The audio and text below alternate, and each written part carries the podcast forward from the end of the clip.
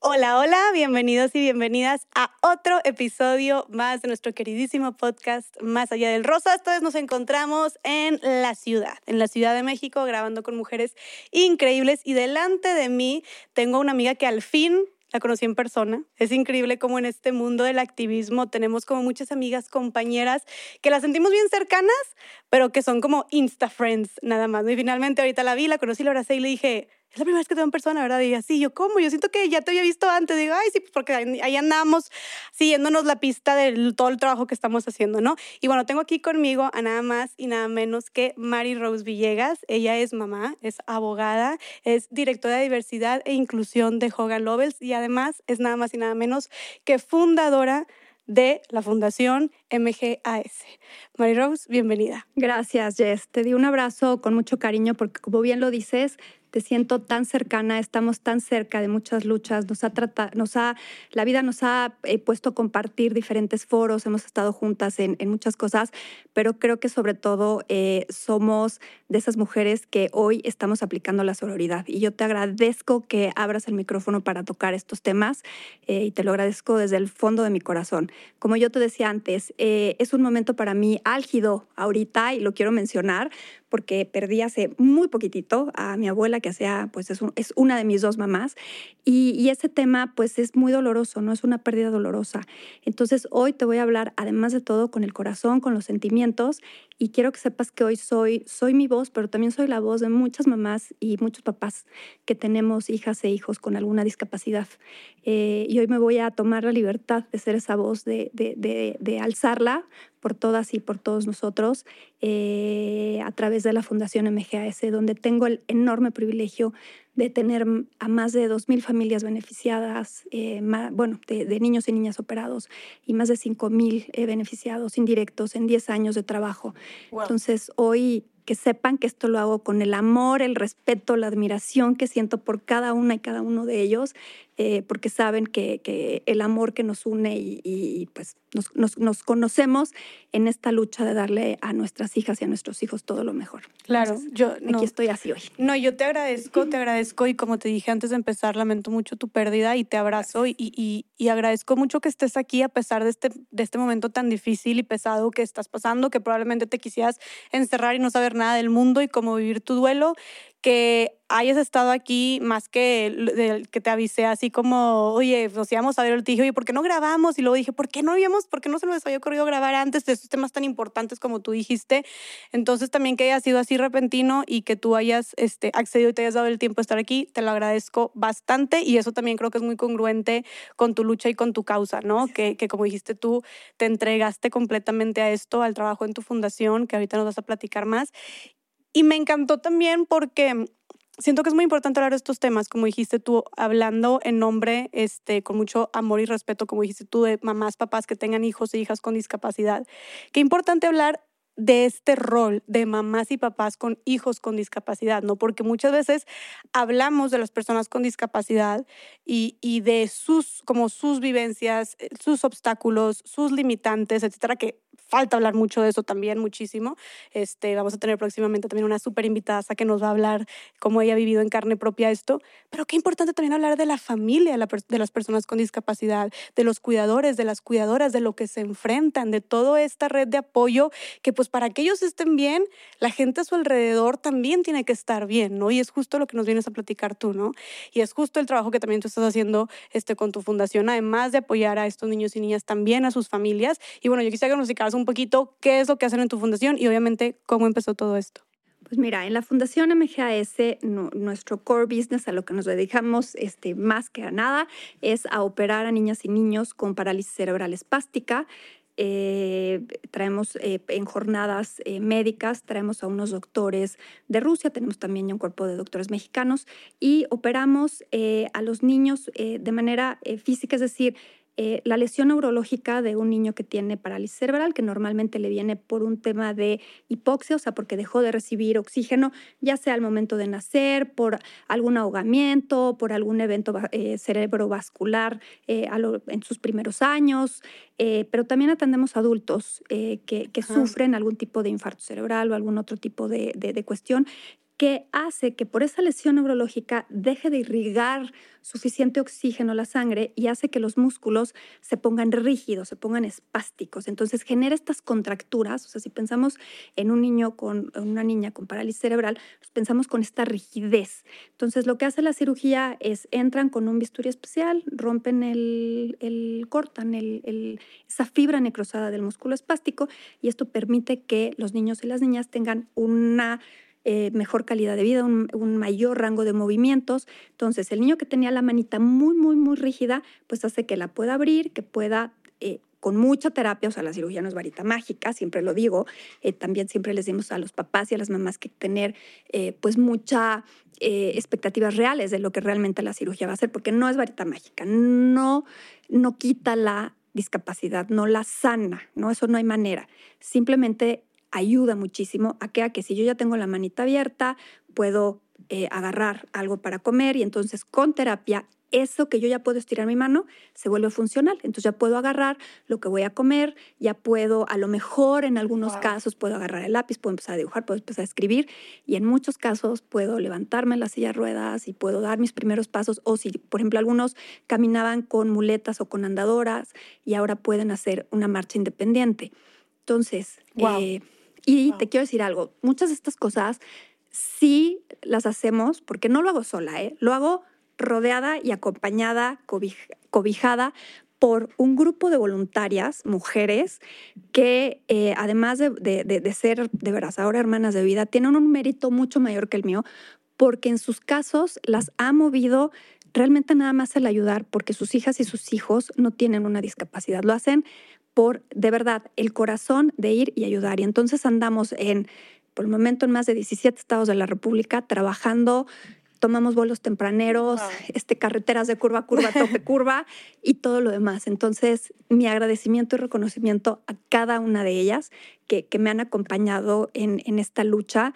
Eh, todo este tiempo. Claro, y, mía también, de verdad, toda mi admiración y respeto para todo tu equipo de trabajo. Me queda claro que para hacer algo tan extraordinario como lo que estás diciendo, que se me puso chinita la piel cuando me estabas diciendo que ya pueden agarrar la comida, que pueden incluso pararse y dar pasos, caminar, eso es extraordinario. O sea, creo que no hay palabras y claramente para algo así de fenomenal y trascendente, pues claro que necesitas todo un equipo de trabajo, ¿no? Así es. Oye, ¿y cómo cuántos son en la fundación? Pues somos eh, voluntarias, somos entre 10 y 15 voluntarias que trabajamos. Tengo también un cuerpo, obviamente, de, de, personas que trabajan en la fundación, eso somos poquitos, somos como cinco. Y por supuesto, pues el equipo médico que lo, lo, lo, traemos cada vez que hacemos estas jornadas. Las jornadas las hacemos en alianza también con las secretarías de salud estatales, los DIF estatales. Entonces, pues ahí también dependemos de todo el equipo de salud maravilloso, las enfermeras, los médicos, eh, en los hospitales públicos, las trabajadoras sociales y pues los DIF y las secretarias de salud que, pues les conocemos todo el lado A y toda esta parte maravillosa de, de, ayuda y apoyo a las personas con discapacidad. Entonces también ahí mi reconocimiento absoluto porque nos ha tocado trabajar de una manera insisto, con, con, uso mucho las palabras amor y respeto porque creo que es lo que, o sea, un eje rector de lo que hacemos. Entonces, para ellos también todo mi reconocimiento y mi cariño, porque pues sin ellos no lo podríamos haber hecho. Claro. Y ahorita que dijiste, traer a los doctores, ¿de dónde traen a los doctores? Pues... A las y los eh, doctores. De Rusia. Eh, Fíjate que cuando mi hija chiquita, mi, mi, mi, hija, soy mamá de dos. Soy mamá de Gonzalo, que tiene 16, y de María Antonia, que está próxima a cumplir los 12. Y mi chiquita está eh, diagnosticada con parálisis cerebral espástica, gracias a Dios está súper bien. Lo platicábamos fuera, fuera del aire, eh, que ahorita no, el, mayor problema es está en casa de una amiga y pues no, no quiere que vaya por ella temprano, ¿no? Entonces, mientras esos sean los problemas, que vengan. Ah. Eh, mi chiquita está diagnosticada con parálisis cerebral, te lo platico rápido, mucha gente ya oído esta historia, esta historia muchas veces la he platicado y ahora la platico muy fluida, ¿no? En algún momento la platiqué con un nudo en la garganta, sigue, pero, pero lo hago ya fluido, ¿no? Entonces, mi, mi, chiquita nació de 38 semanas con cuatro días. Eso para las mamás, saben que es término, o sea, ya, ya estaba yo casi en término. Eh, y cuando nació, lo único que la neonatóloga nos dijo es que tenía la cadera luxada. Entonces, nadie me dijo, tiene esto.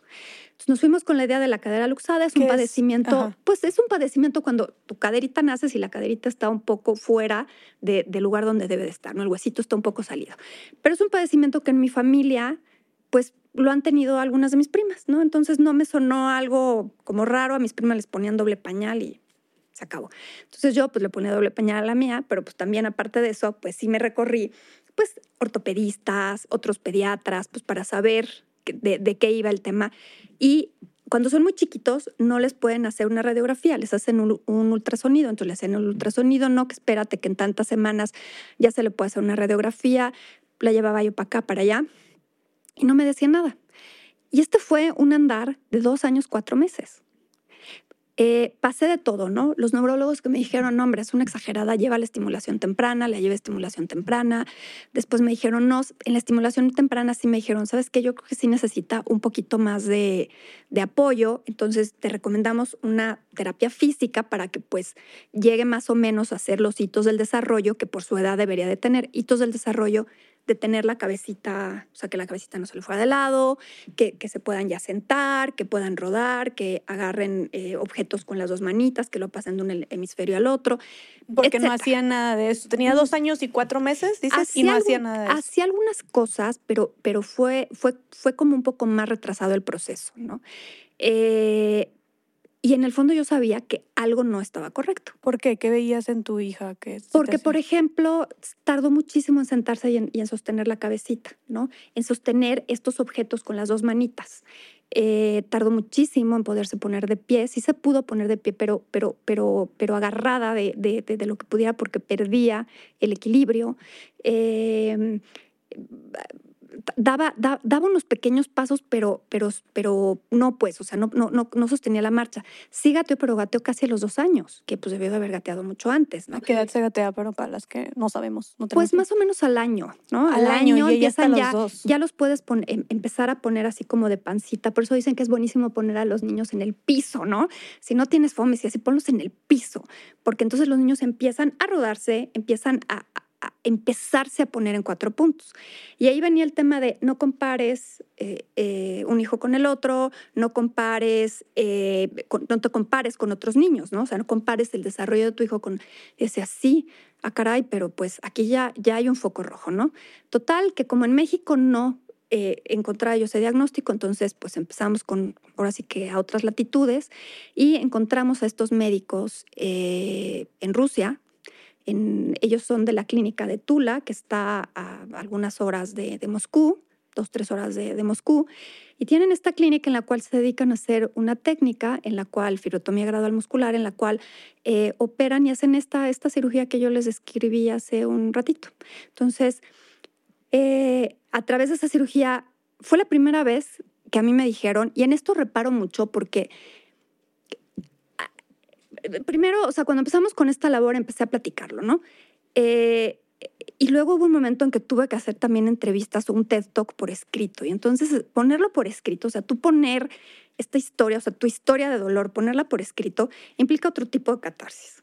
me acuerdo que cuando lo estaba escribiendo, y tuve que llegar a este momento en el que unos doctores en otro idioma, con un traductor, me dijeron, tu hija tiene parálisis cerebral. No lo esperas, no lo quieres, como, como, lo he dicho, ese diagnóstico no viene con superpoderes para la mamá. No viene con, ay, entonces en ese momento yo me convertí en un ángel, yo soy una superheroína, yo soy súper fuerte, yo soy resiliente, yo puedo con todo. No es cierto. Tú sigues siendo el mismo ser humano. Es un diagnóstico que me dolió a mí como le dolería a cualquier persona y, y el, es decir, cuando lo, lo, lo, escribí por primera vez, y, aparte lo tuve que revisar, este, gramática y ortografía, sí fue como, a ver, es que en ese momento lo que yo sentí físicamente es que el mundo se detuvo. Que a mí me sacaron el alma del cuerpo, le pusieron una licuadora. Yo no sé si estuve ahí un minuto o diez, de veras, como, como fuera de, de la realidad, fuera de, de lo, de ese lugar. Y en esos minutos, pues tuve que entender que ese diagnóstico que yo había buscado por tanto tiempo, pues me lo acababan de dar. La respuesta que tú estabas buscando. Ya la tenía. Durísima, sí, uf, muy. Pero estaba. ¿Esto, ¿Esto dónde fue? ¿En México o viajaste allá? En Rusia. En Rusia. Entonces tienes ese, tienes ese, eh, ya tienes ese diagnóstico, ya lo tienes tú en ti.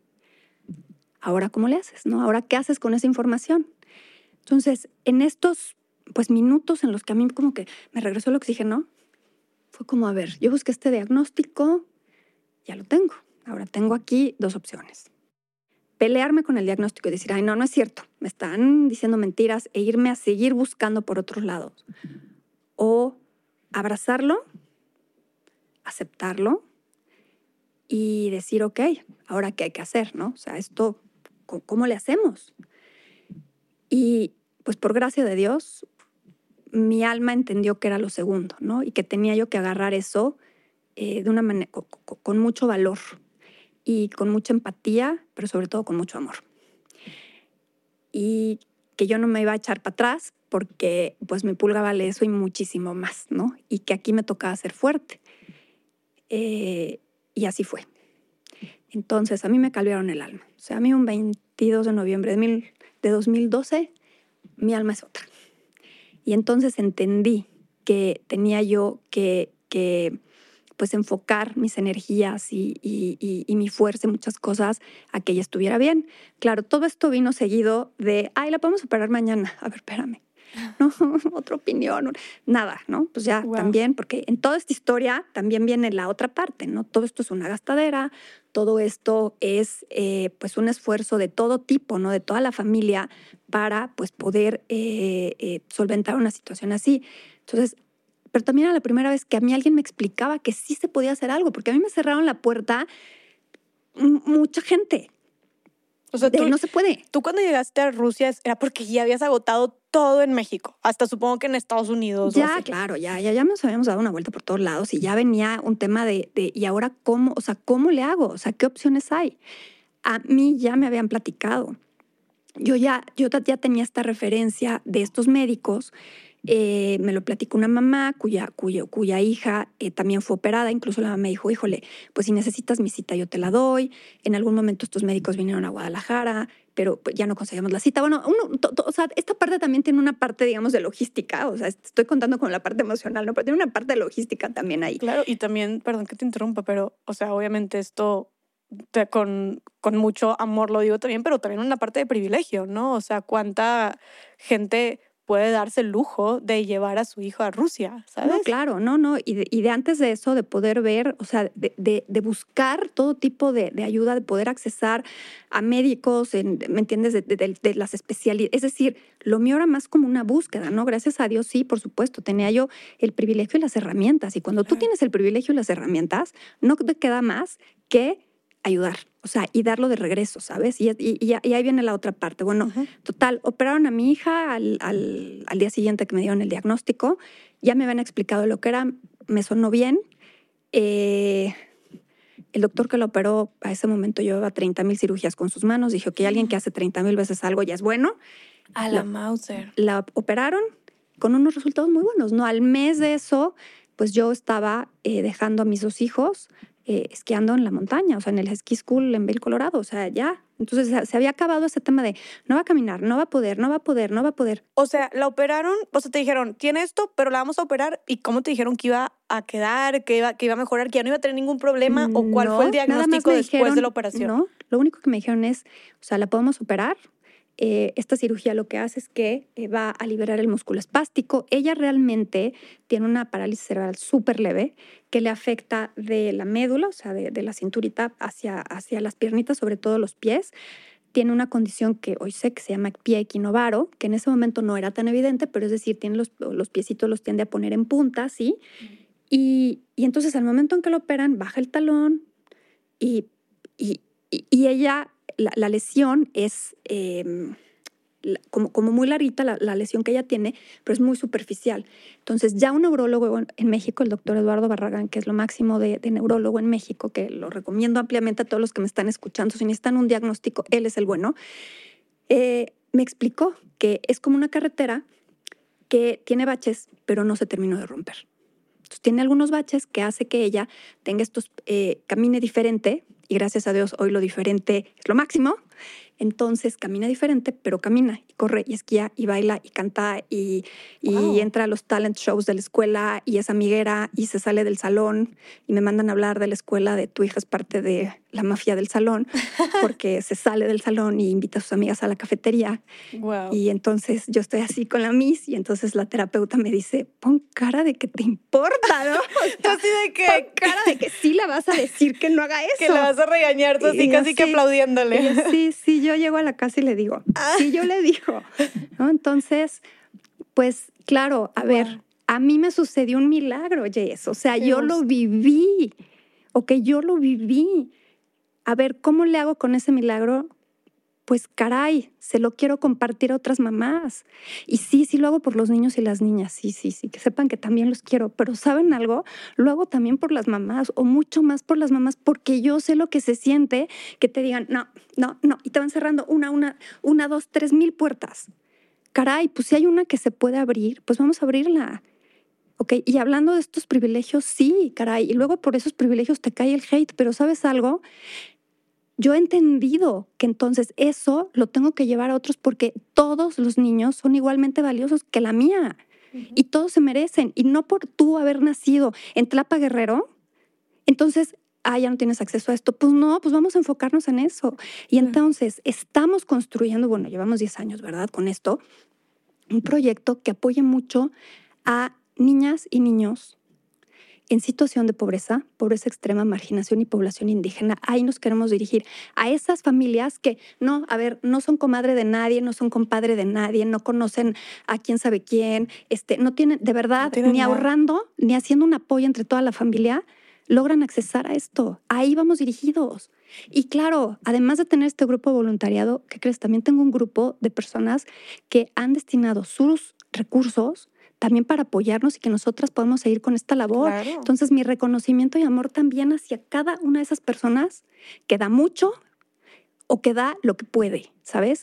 Eh, y entonces a eso hemos dedicado mucho, mucho tiempo, le dedicamos muchas horas y le dedicamos muchas, como te decía yo, el vuelo tempranero, la carretera, el, el sándwich feo y también, ah, la tlayuda, ahorita tú que vienes llegando a Oaxaca, mijita, las tlayudas, también nos dan de comer, de, ah, eso también, ¿eh? Tenemos el privilegio que en cada estado que vamos, ah, cómo comemos rico, porque la gastronomía en México es lo máximo. Claro, claro. No hemos hecho un recorrido eh, gastronómico delicioso. Oye, pero también lo, lo, lo desgastante que ha de ser, o sea, ahorita que dices todo esto, pero claro que también lo, emocionalmente desgastante que ha de ser meterte a todo esto y ver a las familias y, y sus problemas y cómo viven y su preocupación por su hijo, por su hija, o sea, también eso tiene mucho reconocimiento. Y ahorita, o sea, quisiera hacer hincapié en lo que dices, porque creo que ahorita el tema del privilegio, y por eso yo te dije al principio, lo digo con mucho amor, porque porque ahora parece, dices privilegio y hasta parece un insulto, ¿sabes? La gente es como privilegio y privilegiada y no sé qué. Y obviamente hay que tener mucha conciencia de clase para para lo que sea dentro del activismo que estemos haciendo en cualquiera que sea de las causas, reconocer que México es un país sumamente desigual. O sea, no hablamos solo de desigualdad de género, sino desigualdad de todo tipo de desigualdades, ¿no? Simplemente más, o sea, tenemos un chorro de contrastes, más de la mitad, de, más, perdón, más del 60% de la población en México está en pobreza. Entonces, claro que tenemos que tomar en cuenta y tener esta conciencia de clase en lo que sea que hagamos, pero hay que reconocer también que siento que ya este discurso del privilegio se ha llegado, se ha llevado a un punto en el que si tienes los recursos casi que lo usan como un insulto. Entonces ahorita me encanta que tú, o sea, por eso te dije, claro que tú tuviste el privilegio y los recursos para ayudar a tu hija de esta manera y llevarla a Rusia y operarla, pero qué chido como también personas con su privilegio y que gracias a ese privilegio no solamente le cambiaste la vida a tu hija, sino le has cambiado la vida a más de dos mil niños y niñas, ¿sabes? Entonces, el mensaje no es, no está mal, ni está bien que tengas un privilegio. A ver, nadie elige dónde nacer. ¿Sabes? Es qué vas a hacer con ese privilegio. Y también hay que reconocer, así como nos ponemos bien piquis y bien tajantes con el tema del privilegio, privilegiado y privilegiado y no sé qué, y bla, bla, bla, es como, oye, también gracias al privilegio que tienen muchas personas, esos recursos, esas herramientas, es que pueden apoyar fundaciones como la tuya, que tú puedes empezar tu fundación o que tú puedes sostener tu fundación, porque obviamente esas operaciones pues no se pagan solas, ¿verdad? Y tú misma dijiste que hay mucha gente con privilegio que te está apoyando, así como hay muchas otras personas privilegiadas que también apoyan otras causas. El problema no es tener un privilegio en sí, es simplemente la, la, la, la invitación es hacer algo con ese privilegio. Es, digo, para los que somos, somos eh, católicos, es un tema como de los talentos, ¿no? Te dieron estos talentos, o sea, ya los tienes tú en las manos. ¿Qué vas a hacer con ellos? O sea, ¿qué le vas a regresar? A ver, yo viví un milagro. ¿Qué hacía yo con ese milagro? Pues, o sea, ¿cómo, cómo, cómo le dices gracias a Dios, a la vida, a todo? O sea, ¿cómo le haces para, para regresar eso que a ti te pasó? ¿Sabes? O sea, a mí me va a faltar vida, o sea, en este y otras, para, para dar las gracias de, de eso que yo estoy viviendo y, y, poderle brindar esa mano a otras mamás y a otros papás, a otras abuelas, a muchas abuelas cuidadoras también, eh, que, que, están y, y, y, caray, que me están esperando en los estados, ahí vamos. ¿eh? Eh, y sabes algo, también recibo mucho amor, porque también pues estas familias ven nuestra lucha y ven lo que estamos haciendo y entonces también recibimos muchísimo amor a donde vamos porque finalmente ven el compromiso con el que lo estamos haciendo. Y pues es que aparte, es, mira, cuando te pasa algo así, o sea, cuando, cuando no te lo esperas, porque nadie te prepara para tener un hijo con una discapacidad, nadie te prepara, ¿ok? Si nadie te prepara para ser mamá o papá, pues para esto tampoco. Entonces, cuando, cuando ya la vida te lo puso, ya lo agarraste, tienes que vivir un duelo, ¿no? Hay un duelo sin duda. Y una parte de vivir este duelo también es hacer tu catarsis a través de la ayuda, ¿no? O sea, le da, le da como un sentido. A mí, por ejemplo, cuando de repente me dicen, ay, es que qué bueno que te pasó, porque entonces vea cuánta gente has ayudado. Ah, me dan ganas de picarles el ojo, pero no a la violencia. Pero sí me dan ganas, porque digo, no, a ver, no, no, no. Yo no, yo no amanezco en las mañanas y digo, ay, gracias porque mi hija tiene tal o cual. Claro que no. Yo quisiera que mi discurso fuera otro pero ya me tocó. Entonces, insisto, hay que agarrarlo pues con valor y con amor. Pero además de todo, creo que ahí también viene este tema como de, como, como de, ok, ¿y cómo le doy la vuelta? O sea, ¿cómo le doy sentido a esto que me ha pasado? Y yo muchísimas veces he querido tirar la toalla, muchas, muchas, muchísimas. He dicho, ¿sabes qué? Hasta aquí, o sea, ya ayudé, ya di de regreso. Y entonces pienso o recibo mensajes de mamás o llamadas de mamás de, de, ay, presidenta, ¿cuándo es la siguiente jornada? Es que ya aquí estamos y acá estamos y le estamos esperando y ya, o, o, una segunda cirugía, ¿no? Porque no, los, muchos de los niños, gracias a Dios, no van a necesitar una, sino varias, quiere decir que van mejorando y que conforme van creciendo, el músculo se vuelve a poner rígido, entonces necesitan más cirugías. Hemos operado a niños cinco veces, wow. algunos de ellos. Entonces, a estas o sea, pienso, ¿no? En, en, en, en, esas mamás y digo, ay, vale, ¿sabes qué? Sí. Y aparte a muchas, ya no me acuerdo de todos los pacientes, son muchos y, y mi edad, y pues ya, no, no, puedo con todo, pero a muchos sí. Y entonces pienso en, en, el beneficio que esto trae. Pienso que el, que, que el, bienestar de mi hija dependiera de la voluntad de otra persona y digo, ay caray, que esa persona se mueva y tenga esa voluntad. Claro. Entonces, pues ahí estamos y con esto vamos a seguir. Oye, y, y, de verdad te vuelvo a felicitar por todo este trabajo, es extraordinario. Y justo te, te, te quería preguntar ahorita que dices que han hecho tantas operaciones, pero que también no se puede con todo, ¿verdad? Este, ¿Cuánto cuesta una operación de estas? Pues mira, aproximadamente. Más o menos, más o menos como 4 mil euros por, por, por niño o niña.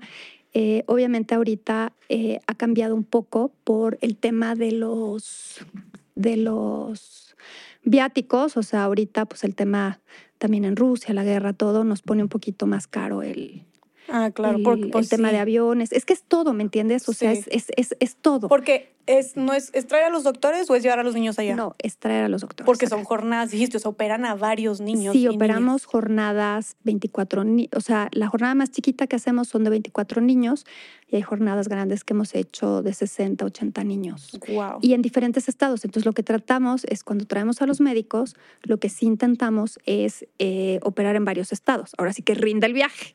¿Cuánto ¿no? tiempo vienen los, los médicos? Pues más o menos cada jornada es alrededor de, no sé, de 8 a 10 días tal vez. Ah, Eh, es una friega para sí, ellos. Sí, claro, por supuesto, por supuesto. 8 sí. a 10 días vienen. Y ahorita hice, saqué mi celular para hacer las cuentas. 4 mil euros dices que cuesta la operación Como 100 mil aproximadamente. pesos más o menos. Como 100 mil pesos. Más o menos, es lo que, lo que más Pero o menos no manches, si son como 100 mil pesos, si dices que operan de, de cuántos hiciste, 40, 60 niños, 24, 24. las más chiquitas. hasta 60 niños, Ujú.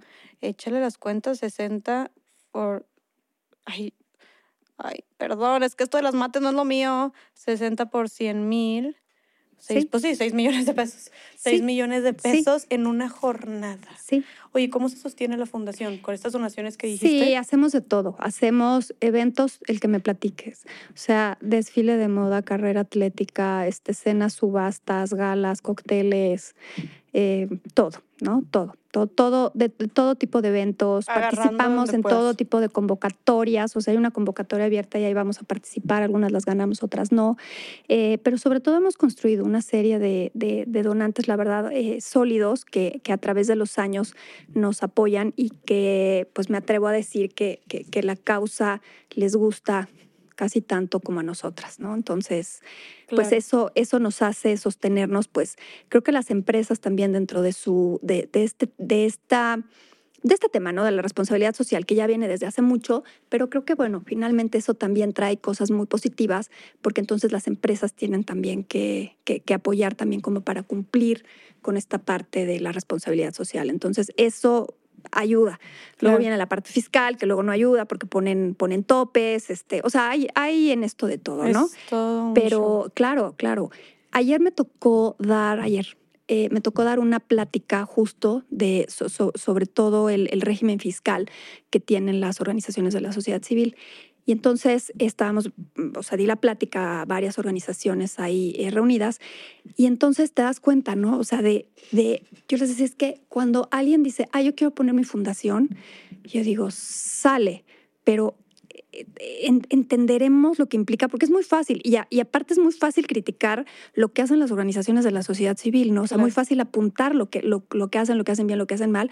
Caray, pero para tener proyectos que que trasciendan con el tiempo, híjole, tienes que tener eh, pues toda esa parte, porque hay que hacer el bien, pero sabes otra cosa, hay que hacerlo bien, o sea, hay que hacerlo de manera profesional, legal, etcétera. Digo, yo siendo abogada, pues hay como muchas cosas que a lo mejor otra gente no repararía en eso, pero pues es importante desde tu gobierno corporativo hasta pues todo lo que tiene que ver con la parte fiscal, contable, etcétera. Entonces, Sí. es un jalezote, o sea, sí es sí, no, no es, no, no, no es tan sencillo, ¿no? Pero, pero finalmente, o sea, porque a todos los que nos gustaría es nada más ayudar, ¿no? Entonces, ayudar y ayudar, esa es la parte bonita. Les digo, la parte de llegar a la jornada está súper chida. Claro. Ok, la parte del convenio, el seguro, el, ¿sabes? Este, contratos van y vienen, este, que dijo el SAT, si me autorizó, no me autorizó, si me deja hacer la transferencia al extranjero, no me deja.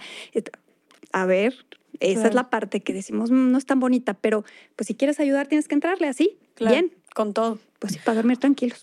Oye, Mary Rosy, ¿qué ha sido? O sea, dentro de todos estos, dijiste que ya más de 2.000 operaciones, que cada jornada que vienen los médicos operan de 24 hasta 60 niños y niñas. ¿Qué ha sido, cuál ha sido el caso más conmovedor eh, o más emocionante que te haya tocado vivir? ¿Nos lo puedes compartir? Me ha tocado varios. Mira, me, una vez estaba yo con, con, un posible donante y entonces el posible donante me decía, ok, pero ¿en qué porcentaje mejora un niño? Y es muy difícil medirlo, o sea, porque, porque pues, es decir, me quedé así como, como diciendo, ¿es en serio la o sea, ¿en qué como diciendo, ¿qué tanto vale la pena que te lo dé? Exacto. Y entonces ahí un poco lo, lo, lo que yo tendría que decir es, a ver, ¿cómo lo medimos? ¿Cómo mides que un chavo de 25 años nunca haya podido tomar agua. Y entonces sales de la cirugía, o sea, el chavo despertando de la anestesia general y la mamá dándole agua, a un punto que nosotras le decíamos, señora, lo va a ahogar, ya no le dé agua. Y la mamá con lágrimas en los ojos es que nunca había podido tomar agua. Porque tenía tan espástica la carita que no podía deglutir nada. Entonces la mamá estaba encantada que el chavo pudiera tomar lo que te dan cuando te despiertas de la anestesia, ¿no? O sea, tu juguito, tu, tu así. Porque recién despertando ya podía tomar agua. Ya podía tomar agua. Entonces, híjole, no sé, eso, eso todavía hoy, no sé, no he tenido la disciplina de tener ese tipo de medidores, pero ¿cómo mides eso con la mamá? Pues para la mamá, ¿cómo mejora el hijo? El 100%. ¿Cómo mides el chavo que nunca, o, la chava, la niña, que nunca se había parado la silla de ruedas y que ahora se puede parar? ¿no? El, pacientito que nunca había podido levantar el brazo y ahora lo levanta hasta acá. O sea, ¿cómo, le haces? O sea, claro que hay medidores, o sea, no estoy diciendo que no, claro que hay medidores, hay medidores que miden la, la espasticidad y hay medidores, o sea, médicos, pues científicos que lo miden. Pero lo que yo quiero decir es, eh, cuando le logras dar la marcha independiente a alguien que antes estaba en la silla de ruedas, pues sí le estás cambiando la vida a esa persona pero también a su familia, ¿sabes? Y también puede ser que a esa cuidadora primaria, o sea, esa mamá, pues también le estés dando un poquito más de libertad para ciertas cosas, ¿sabes? A lo mejor ese chavo, porque también nos escriben, digo, así como luego nos echan mucho hate, luego también nos escriben cosas muy bonitas, como por ejemplo, el niño o la niña que antes no lo admitían en la escuela por el uso de las sillas ruedas y que ahora que puede ir con muletas canadienses, ahora sí lo ahora sí lo aceptan, oye, pues bravísimo, o sea, ya, es ya puede estudiar con eso. Algo? Nos quedamos con las historias buenas, ¿sabes? O sea, nos quedamos con esta labor y con eso que pudimos hacer por ese niño o esa niña y esa mamá. Entonces, sí, claro, claro que, que hay historias como muy bonitas y muy conmovedoras.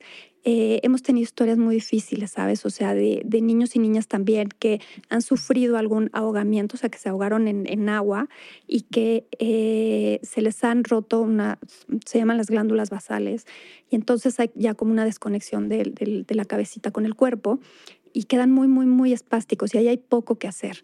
Entonces, sí hemos logrado, porque antes los médicos eh, se, enfocaban mucho, y el éxito también de la cirugía y la técnica, es porque se enfocaban mucho en a quienes elegían como pacientes. Mm. Entonces, pues claro que se le daba prioridad. A ver, y esto pasa, esto es un triage, esto pasa en, en, muchas cuestiones médicas y es de lo que no se enteran afuera. Yo ya les estoy contando las trasbambalinas de acá, ¿no? Claro. Eh, eh, en temas, digo, cuando por ejemplo le van a hacer un trasplante a un paciente, claro que se enfocan en que ese paciente no fume, sea joven, o sea, ¿quién va primero? El paciente que ese órgano le va a servir para darle una calidad de vida extraordinaria, o a lo mejor una persona muy mayor que fumó, que, que, usó sustancias, que tal, pues le van a dar la prioridad al, que, al que lo va a usar más tiempo, ¿no? Entonces acá, en esta idea, primero eh, le daban como más paso a los pacientitos o las pacientitas que, pues claro, se iban a para las sierras, iban a caminar, iban a correr, iban a ser independientes. Pero pues ahí mis voluntarias, que luego son bien corazón de pollo más que yo.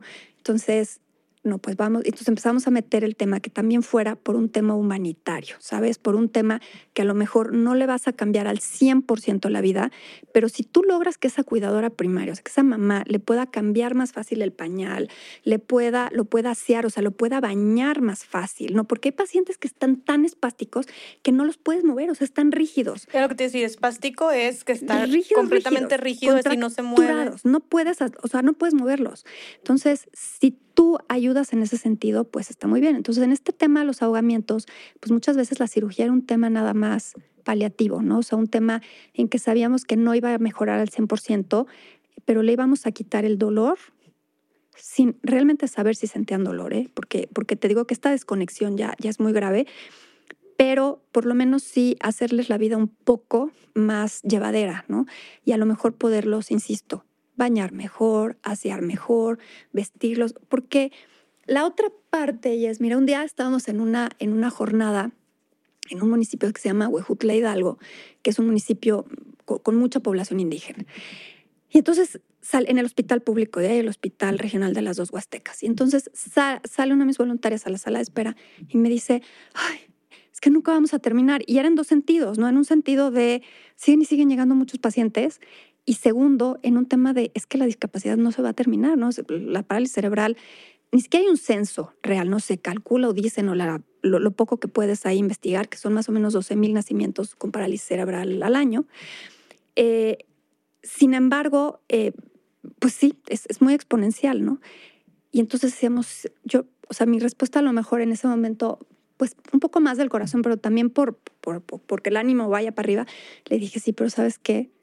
Que ojalá a todas las niñas o niños que nacen con, parálisis cerebral, las mamás las quieran como estas mamás quieren a sus hijos. Porque ves a las mamás, porque el amor de una mamá y lo que una mamá hace por un hijo no tiene nada que ver con los recursos o los privilegios, ¿sabes? O sea, ahí es el amor. O sea, a, mí me encago la boca. Mira, hemos operado pacientes que yo luego digo, es que, ok, vamos a operarlo, pero, pero en el fondo pienso, híjole, pero no va, o sea, no se va para las silla ruedas, no, no va a poder, no.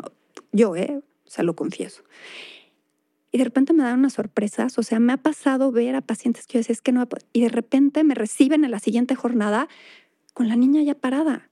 Dijo, sas, o sea, yo me voy a callada, yo soy una mensa en esto. Y, yo me voy a quedar callada porque esto, esto tiene otra dimensión. Entonces, wow. ¿sabes algo? Todos y todas se merecen la misma oportunidad y, ojalá y le podamos dar esta oportunidad más y, y, ojalá podamos vencer, porque ahora nos tocó la pandemia y luego la guerra. Y, o sea, hay muchas cosas que hemos tenido que ir venciendo con el tiempo y ¿sabes algo? Lo tratamos de hacer con compromiso, con profesionalismo, con amor, con dedicación, con disciplina, con todo, para poderlas llevar a cabo estas jornadas. A unos pacientes les sirven más que a otros, sí, también eso es real, pero creo que en la, en la gran mayoría de los casos hay una... Hay un beneficio, hay una mejora. A ver, como dijiste tú, siento que estando en esa situación donde ves a tu hijo o hija rígido, que realmente no puede ni siquiera abrir la mano, cualquier cambio por más mínimo que sea, ha de ser un cambio revolucionario y súper significativo para las y los cuidadores de esa persona, para la mamá, para el papá, ¿sabes? O sea, y qué poderoso, o sea, es que, no sé, a mí, te juro que se me pone, o sea, yo he estado todo el tiempo con la piel chinita y la lagrimilla aquí, todo lo que estás diciendo, porque se me hace algo muy poderoso, como, o sea, poder darle a alguien, o sea, se me hace muy... Ay, me estoy quedando mucho, pero poder darle a alguien eso como libertad de movimiento, de simplemente ser y existir, ¿sabes? Se me hace muy fuerte, o sea, muy, muy bonito, como que simplemente puedas tomar agua, ¿sabes? Que le permitas a alguien hacer eso y que alguien no pueda hacer eso se me hace muy injusto y que alguien más se lo pueda dar, que puedas extender la mano, que puedas rascarte, pararte, ¿sabes? O sea, como el tema de la autonomía y la independencia, qué importante es para cada ser humano, para simplemente ser y existir, ¿sabes? Y que puedas darle un poquito o un mucho de eso, no hay nada que pueda cuantificarlo. O sea, de verdad, te reconozco un chorro tu trabajo. Ay, muchas gracias. Fíjate que, que, que muchas veces asociamos el, o sea, el tema también de la parálisis cerebral es que son mentes que muchas veces no tienen ningún tipo de discapacidad. Muchas veces sí, pero muchas veces no. Y entonces son mentes, eh, pues ahora sí que al 100, que están encerradas en cuerpos que no les funcionan, ¿no? Entonces somos, eso, es, eso es muy triste. Una, una paciente a la que quiero mucho que es de, de Guadalajara y entonces ella me, me decía, ya es, es, adulta, ya le dio un, un, evento ya, ya más grande, entonces ella me decía que la parálisis cerebral se, o, sea, o la espasticidad se siente como si te jalaran, ¿sabes? O sea, ella quiere que su pierna le reaccione de una manera y, y, y, y es como si ella sintiera algo que la jala. Entonces ella lo puede expresar de esa manera. Y eh, en, una de las últimas jornadas que tuvimos en Tamaulipas, llegué con, con una, una niña a la que ya hemos superado varias veces y estaba con su abuelita, que la abuelita es estas abuelitas guerreras, que wow. Luchonas. luchona, luchona, este, Juana y su, su nieta Kiara. Y entonces estaba yo con ella y me dice, ven, la abuelita, este, que la niña pues quería el iPad, ¿no? Tener su iPad ahí. Pero como no tenía acceso al iPad porque estaba ahí en la, o sea, ya le iban a operar, traía el teléfono de la abuela. Y entonces estaba escribiendo, o sea, Kiara, que es una niña de 12, 13 años, estaba escribiendo en el iPad y entonces me, o sea, me escribió gracias, me escribió te quiero mucho. Y yo, yo dije, ok, me dijo, es que ella escribe poemas. Y yo, ok. Dije, ok, a lo mejor la abuela, o sea, como todos luego las mamás decimos, ay, mi hijo canta bien bonito, pues luego no cantan tan bonito los hijos, pero las mamás los vemos así. Entonces, ok, sale, ¿no? A lo mejor escribe algunas cosas, pero que... Y entonces Kiara me escribió un mensaje que me, me, resuena hasta el día de hoy y me puso, es que yo no pedí nacer así.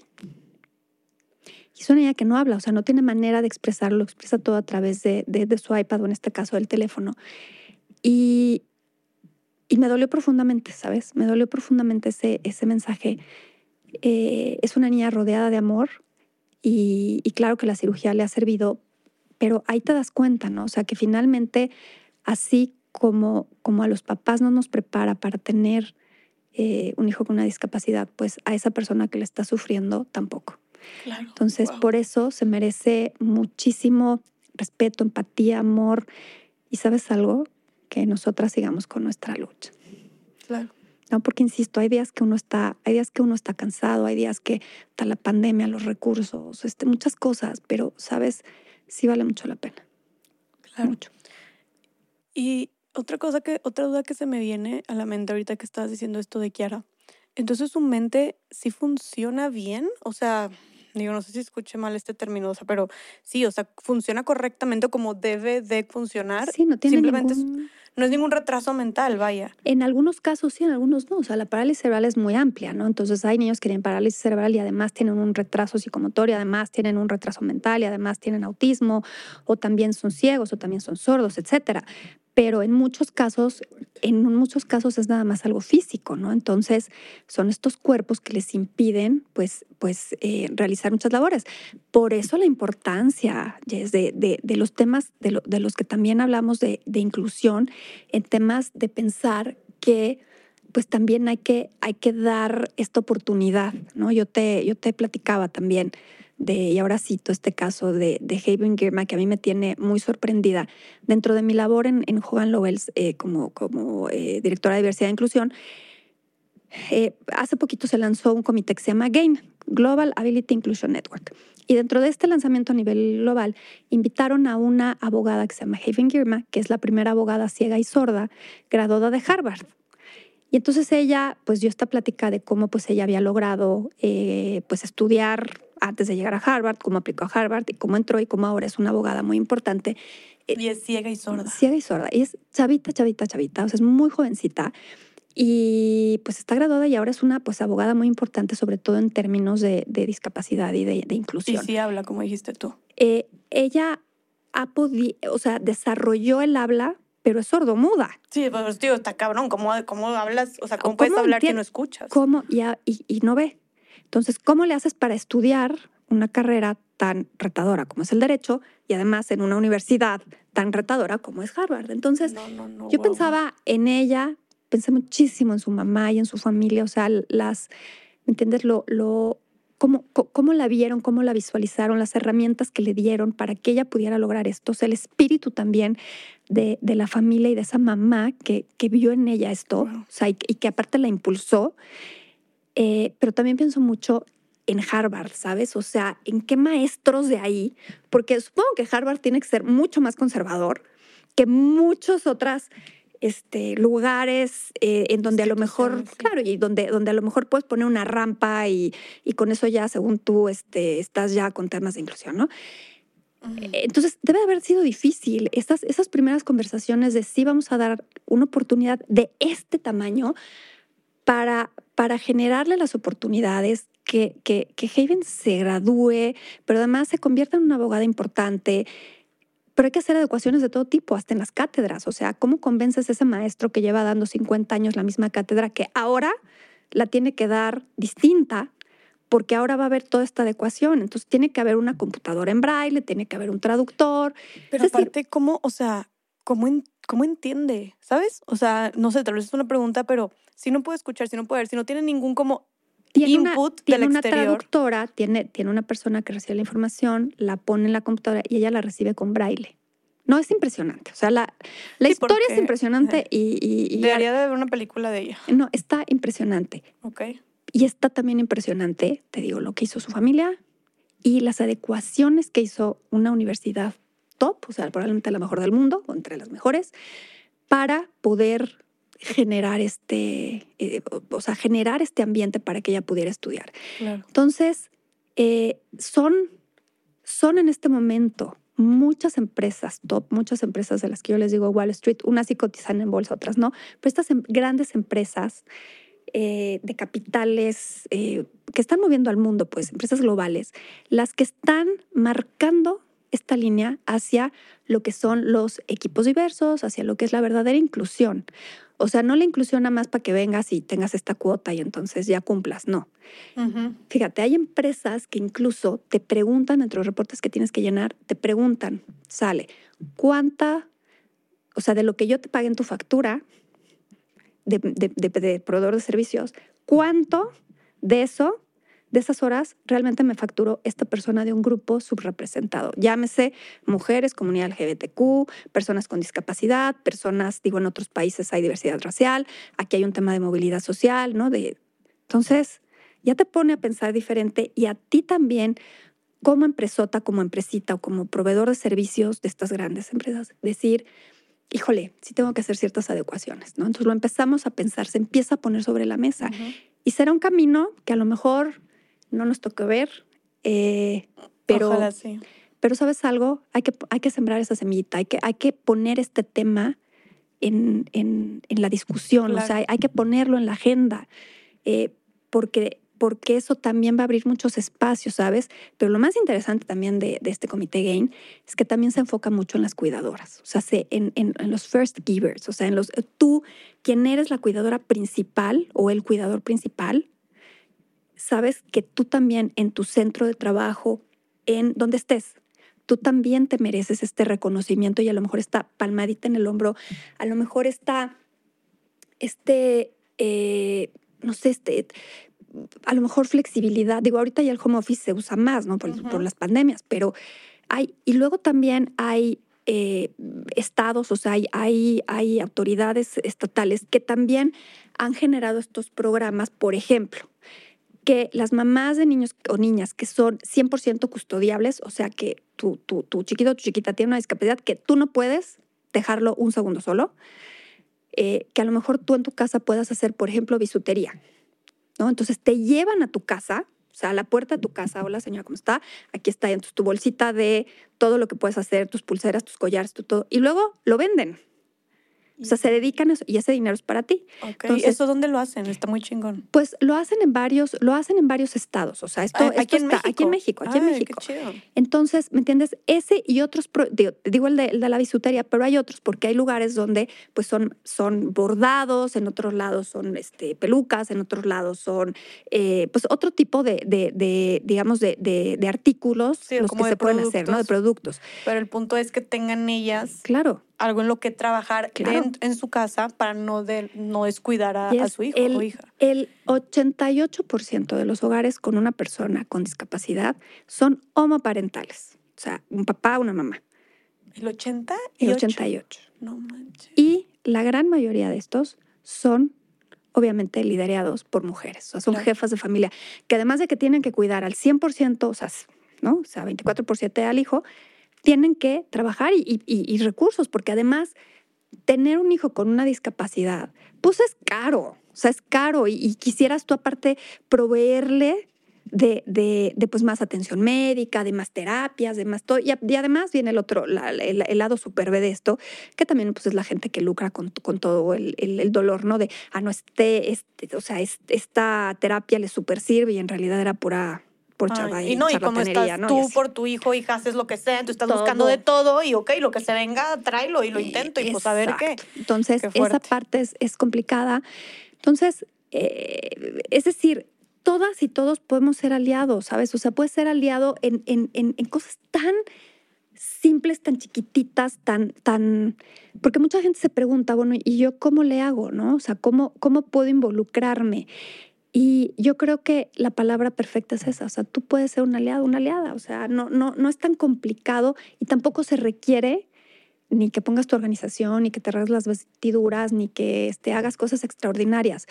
Si tú eres el chofer de un microbús, a lo mejor tienes que esperarte unos segunditos más, ¿ok? O ayudar a que esa mamá suba con su hijo, su hija, con una silla de ruedas, o ayudarlo a cargar, porque luego hay situaciones en las que no hay ni siquiera una silla de ruedas.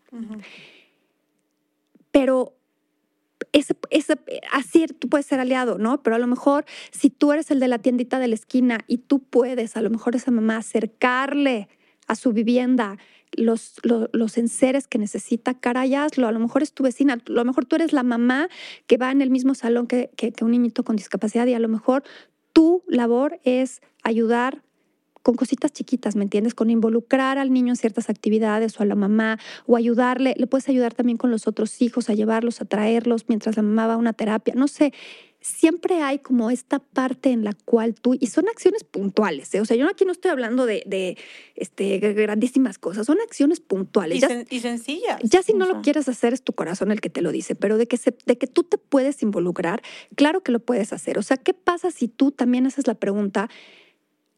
A, tu gente cercana, ¿no? O sea, tú sabes las personas que trabajan contigo si son cuidadores principales, o sea, si es una mamá que tiene un hijo con una discapacidad, te vas a sorprender, ¿eh? Porque la discapacidad no respeta olores, colores ni sabores, o sea, nos puede tocar a cualquiera. Entonces, ¿qué pasa si tú preguntas, ¿no? ¿Qué pasa si tú, insisto, das como esta palmadita en el hombro con un horario más flexible, con un home office, con, eh, ¿me entiendes? Una ayudadita para la terapia, con a lo mejor un contacto, ¿sabes? A lo mejor tú conoces a alguien ¿no? Que, le pagues, le pagues la, como dices tú, la terapia, o la cita al médico, si tienes alguna persona, o, le des un trabajo también, claro. a una, ya sea una persona con discapacidad, dice, dentro de lo que se pueda, y, o una mamá con una persona con discapacidad, facilitándole el cómo, ¿no?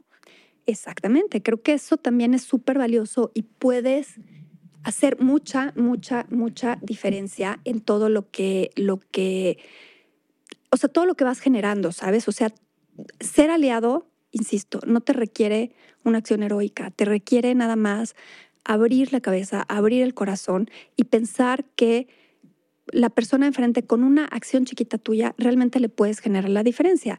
Ahora, ya si tu corazón te da para más, pues involúcrate. O sea, vemos muchísimas organizaciones de la sociedad civil donde puedes participar como voluntario, donde puedes donar este, muchas cosas, ¿me entiendes? A lo mejor, híjole, ¿qué tal que un día de veras tú le cocinas a la vecina?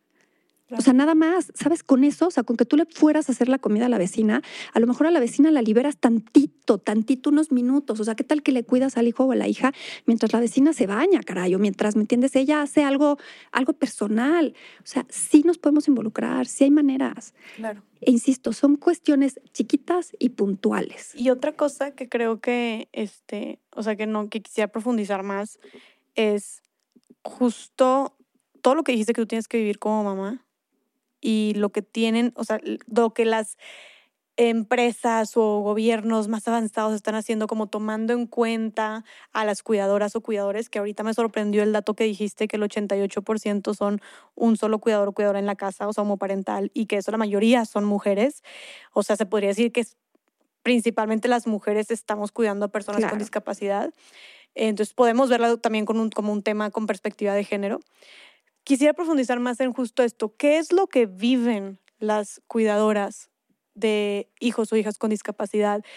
¿Cuáles tú crees, o sea, cuáles crees que sean tú sus limitantes, sus obstáculos? ¿Qué crees que ellas sientan tú viviéndolo desde tu realidad? O sea, ¿qué, qué, cómo, ¿cómo enfrentan ellas esta problemática, sabes? Pues mira, es muy, es muy doloroso. Como yo te decía, el hecho de, de que tú tengas un hijo, una hija con una discapacidad, no es que estuvieras preparado, o sea, no, no, no, no, no te tocó porque, ay, tú tienes todas las herramientas emocionales para saber cómo manejarlo, no es verdad. Y, creo que la gente y la intolerancia, pues puede llegar a extremos como ahora el que estamos viendo, que creo que a todos nos tiene súper indignados, el caso de Luz Raquel, ¿no?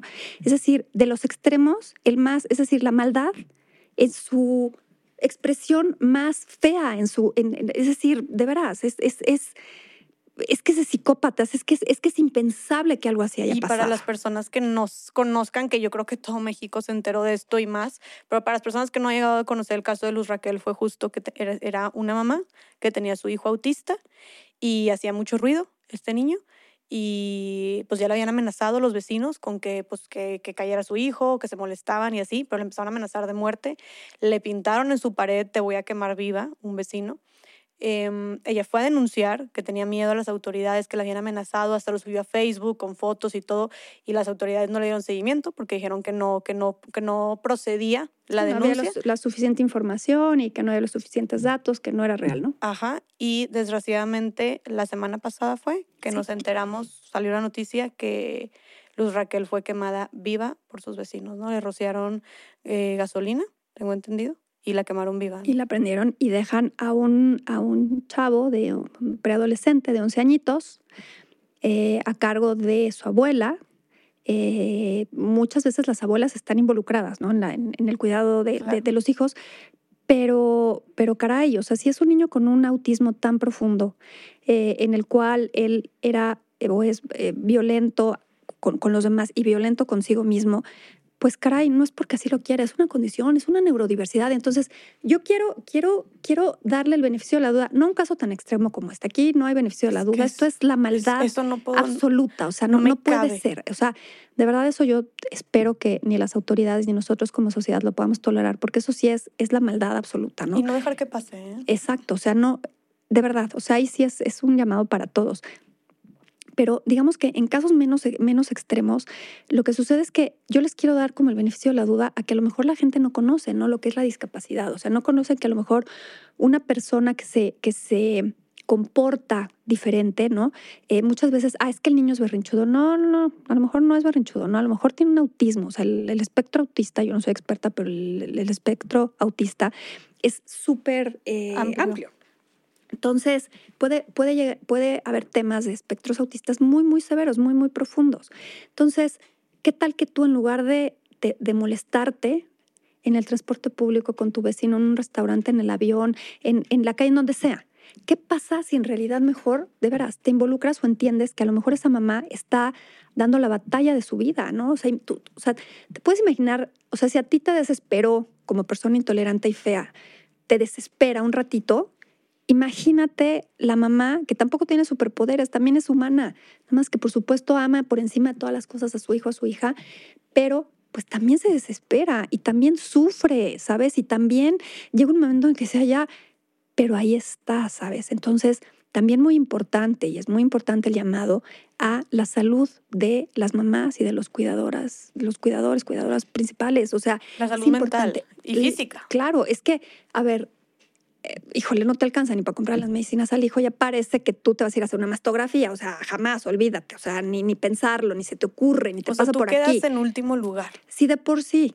¿no? O sea, hablando de, perspectiva de género. O sea, si de por sí está súper documentado que en México, uno, las mujeres somos cuidadoras porque, pues porque sí, ¿no? Porque pues ya nos tocó y quién sabe, porque no sé. Nuestro rol como mujeres. No, no, pues, pues, pues, genéticamente hemos de tener algo ahí raro, ¿no? Que no sé, que la ciencia no lo ha descubierto, pero pues que aquí en México nos dijeron que sí, que así era, ¿no? No, y que nos educan así desde chiquitas. ¿Qué onda? Claro, o sea, pero ya eres cuidadora, ¿no? Y te toca y aparte ni siquiera es algo que puedas cuestionarte o decir, o, ah, porque entonces ya, este, ¿no? Mm, este, ya no estás cumpliendo, va la mujer, ya no estás cumpliendo con lo que te toca. Claro. Este, aquellas que, que, que hemos decidido este, enfocarnos también en otras cosas, ah, también cómo hacemos ruido por ahí. Cómo somos criticadas y juzgadas. Entonces, el punto aquí es, si tú, eh, eh, o sea, como, como, o sea, las, las cuidadoras principales descuidan su salud, su alimentación, eh, hoy en la mañana platicaba yo con, con, una mamá y decíamos, claro, si tienes, o sea, si te puede alguien ayudar, si tienes una red de apoyo familiar, de alguien que te ayude, híjole, la vas a tener un poquitito más fácil. Pero en realidad no dejas de ser la mamá, o sea, no dejas de ser tú la que se va a desvelar. Y de preocuparte. De no, estar no, y la que va a estar ahí. Entonces, es bien pesado. Entonces, uno, cuidar la salud física. Sí, si ya como mujer te cuesta trabajo, ¿no? ¿Cuántas no hemos ido a terapia? A que nos diga el terapeuta, pagar para que un terapeuta nos diga, ponte en la lista de prioridades, ¿no? Aunque te digan egoísta, ponte en la lista de prioridades, o sea, tu salud, tu cita con el doctor, tu cita con el dentista, tus medicamentos, tus vitaminas, tu sueño, tu comida, tu alimentación, tu ejercicio son importantes. Bueno, ahora, si eso le pones el ingrediente que entonces tú tienes que estar dedicada al hijo o a la hija, no te alcanzan los recursos. Olvídate, o sea, tu salud ya quedó en el último lugar. Y la salud mental, ni para qué hablamos. Sí, eso ya eso es ya, un lujo. Entonces, el síndrome del cuidador principal, la depresión que das, este burnout que ya tienes porque lo tienes. A ver, vamos a hablarlo, ¿no? Se tiene que decir y se va a decir. El síndrome del cuidador primario. Claro, es así se llama. Sí, claro. Y entonces es un síndrome que vas a tener que provoca profunda, digo que entre otros síntomas, provoca una profunda depresión, incluso hasta enojo, ¿sabes? Porque, pues sí, o sea, esto puede durar muchísimos años, muchísimos años. Es más, rezas para que dure toda tu vida. Y con te todo y eso, con claro, todo claro, porque tú quieres que tus hijos estén, ¿me entiendes? Y, y, y, y, tu miedo también es qué va a pasar con ellos si yo me muero, porque pues mientras yo esté, amor van a recibir. Yo no sé si otras cosas, pero amor, o sea, cuidadito amor, a papacho lo van a recibir. Pero también llega un momento en que tú, o sea, yo veo entre algunas familias que nos, que, nos han contactado, tú me preguntabas de casos conmovedores, hemos tenido, tenido muchos, pero este es conmovedor desde otra, desde otra perspectiva, ¿sabes? Una mamá, una vez llegó con una hija ya pues más grande, eh, ni, quiero decirte la edad para, para, para ni siquiera este, poner el foco de atención, pero era un, pues sí, una hija ya, ya mayor y adulta, y entonces eh, los doctores decían, es que no la podemos operar porque por, por su misma discapacidad tiene tanto el corazón como algún, eh, los pulmones y algunos otros órganos comprometidos. Entonces eh, puede ser muy riesgoso la, la, anestesia general. Y la mamá dijo, no importa que se quede en la plancha. Todo el mundo la volteó a ver, porque aparte lo dijo, o sea, se escuchó cuando lo dijo, ¿no? O sea, que se muera si es necesario. Pues básicamente, ¿no? Y, y todo el mundo la volteó a ver. Y, y claro, gente mucho más avanzada, o sea, terapeutas, eh, nos decían aguas, porque la mamá a lo mejor no lo dice por mala, es que la mamá también trae ese síndrome, la mamá trae ya también ese, o sea, esa frustración y ese enojo y ese dolor. Y por eso la importancia que antes de juzgar, o sea, antes de poner el dedo, ah, qué mala, pues a lo mejor hacemos un rewind, ¿no? A lo mejor ahí había que darle a la mamá, o sea, proveerla previo a esto, hace muchos años, de esa salud mental, de ese espacio para que ella también pudiera tener, ya sea en grupos de apoyo, ya sea con un terapeuta, ya sea pues con, con, este, con esta contención que te puede dar incluso la familia, de poder decir, sabes que reconozco, y esto va para las mamás y para los papás, pero ya para, más para las mamás y las abuelas y así, es que desde mi alma de veras, reconozco el esfuerzo que se hace todos los días porque los hijos y las hijas estén mejor. Y es, reconocido y a veces estamos muy hartas. Yo siempre les digo, ok, la terapia, digo, la, cirugía, luego la terapia y nos vamos a cansar de la terapia. Y cuando ya queramos soltar la terapia, más terapia. Lo digo fácil, pero sé perfecto lo, lo, que implica y, este sentimiento de, de de hago, o sea, no llevaron al hijo a una terapia, a la otra, a la otra, le dieron bueno, ¿qué, qué, qué, qué te digo? O sea, todo, ¿no? Todo. Es decir, todo, lo, lo, lo, que vieron en internet, lo que no, lo que les dijo la vecina, lo que les dijo el chamán, el cura, el, quien sea. Ya pasaste por todas. Y el adelanto de tu hijo o de tu hija no le ha dado la independencia, que creo que es por lo que todas vamos, ¿no? Sas, ahora esto, ¿qué le haces? Claro que te provoca una frustración por supuesto, y es entendible. Por supuesto, y puede haber depresiones muy, muy, muy severas en este caso. Entonces, por eso también hay que abocar por la salud mental y emocional de las cuidadoras principales y de los cuidadores. También aquí incluimos a los papás, pues, pero eh, por supuesto que lo hacemos. Eh, y, y eso debería de estar también en la agenda, ¿sabes? O sea, que también las mamás tengan este espacio en el cual puedan decir, ¿sabes qué? Si estoy hasta la madre, porque se vale decirlo. Y eso tampoco dejas de ser esa persona buena que está cuidando al hijo. no, los amas. Pero llega un momento en que sí estás hasta el gorro y también se vale decirlo. O decir, necesito ayuda ya. Por supuesto. Y ojalá, ojalá se pudiera decir antes, ¿sabes? Porque muchas veces cuando uno detecta estos casos, ya estás tarde, ¿sabes? Ya vas tarde con el apoyo que les puedes dar también recuerdo, eh, sobre todo, sobre todo en, pacientitos y pacientitas ya eh, un poco más grandes, ¿no? Eh, que, las mamás, los papás llevan ya muchos años en la terapia, en darles, en, proveerles, en todo. Entonces, hay, hay un método que que muchas familias hemos, hemos hecho, que implica, que es el método Filadelfia, que implica mucha atención ¿no? por parte de las familias. Entonces implica que a tal hora en la mañana les das a oler unas cositas para entonces estimularles el olfato y entonces los pones a hacer ejercicio, pero entonces de temprano, desde... Y todo tu día es como una terapia, ¿no? Que hagan estos ejercicios, que tengan estos alimentos, que, que todo el día es una terapia. Y todo gira en torno a ellos. Y sabes algo, mucha la gente termina de veras con este sentimiento del burnout muy cañón.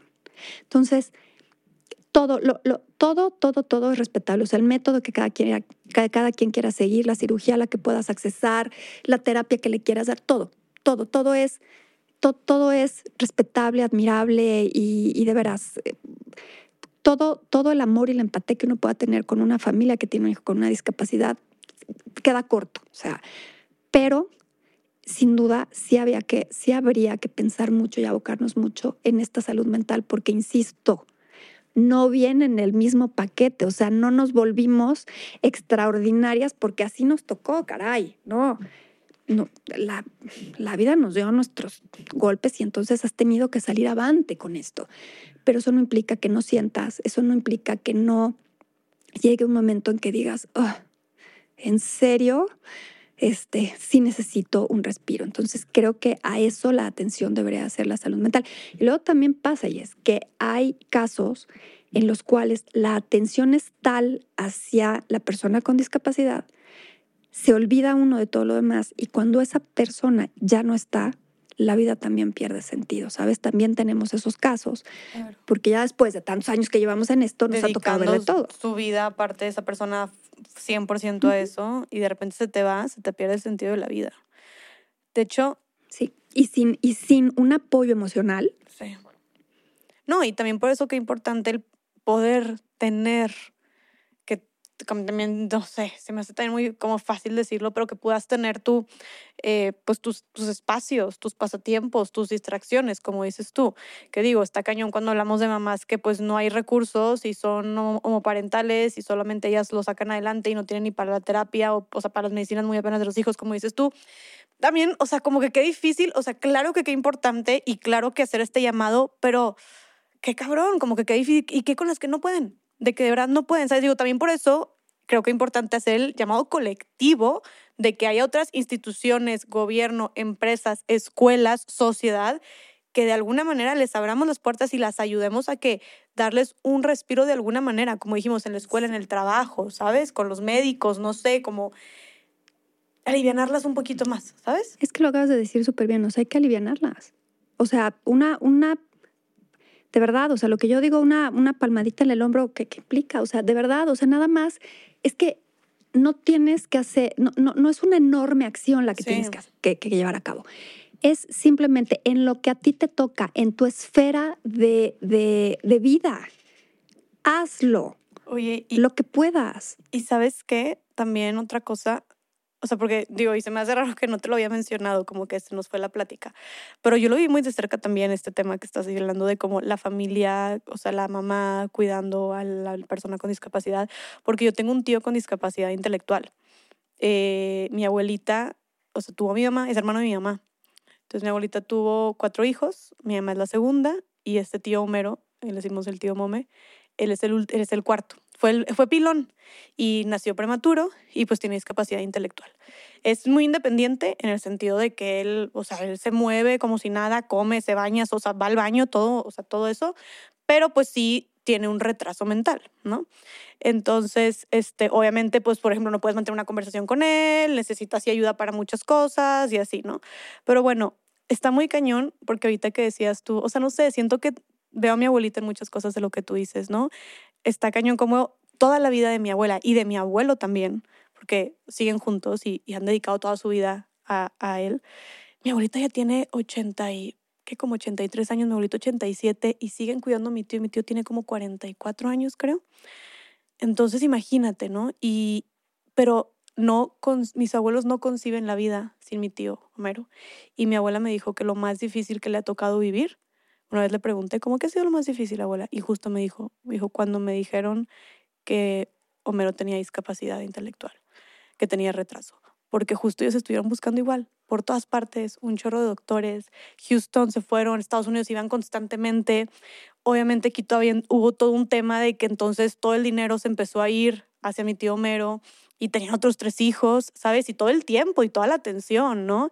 Este, y no sé, siento que es algo que te impacta mucho como dijiste tú, o sea, como el tema de la discapacidad, una persona con discapacidad en la familia, no solamente es la persona con discapacidad y sus cuidadores o cuidadora o cuidador, también es los hermanos, si tiene hermanos, ¿sabes? Si descuidas, obviamente, sin querer y pues, o sea, sin culpa ni nada, pues ni modo, o sea, como pues no lo haces adrede, ¿sabes?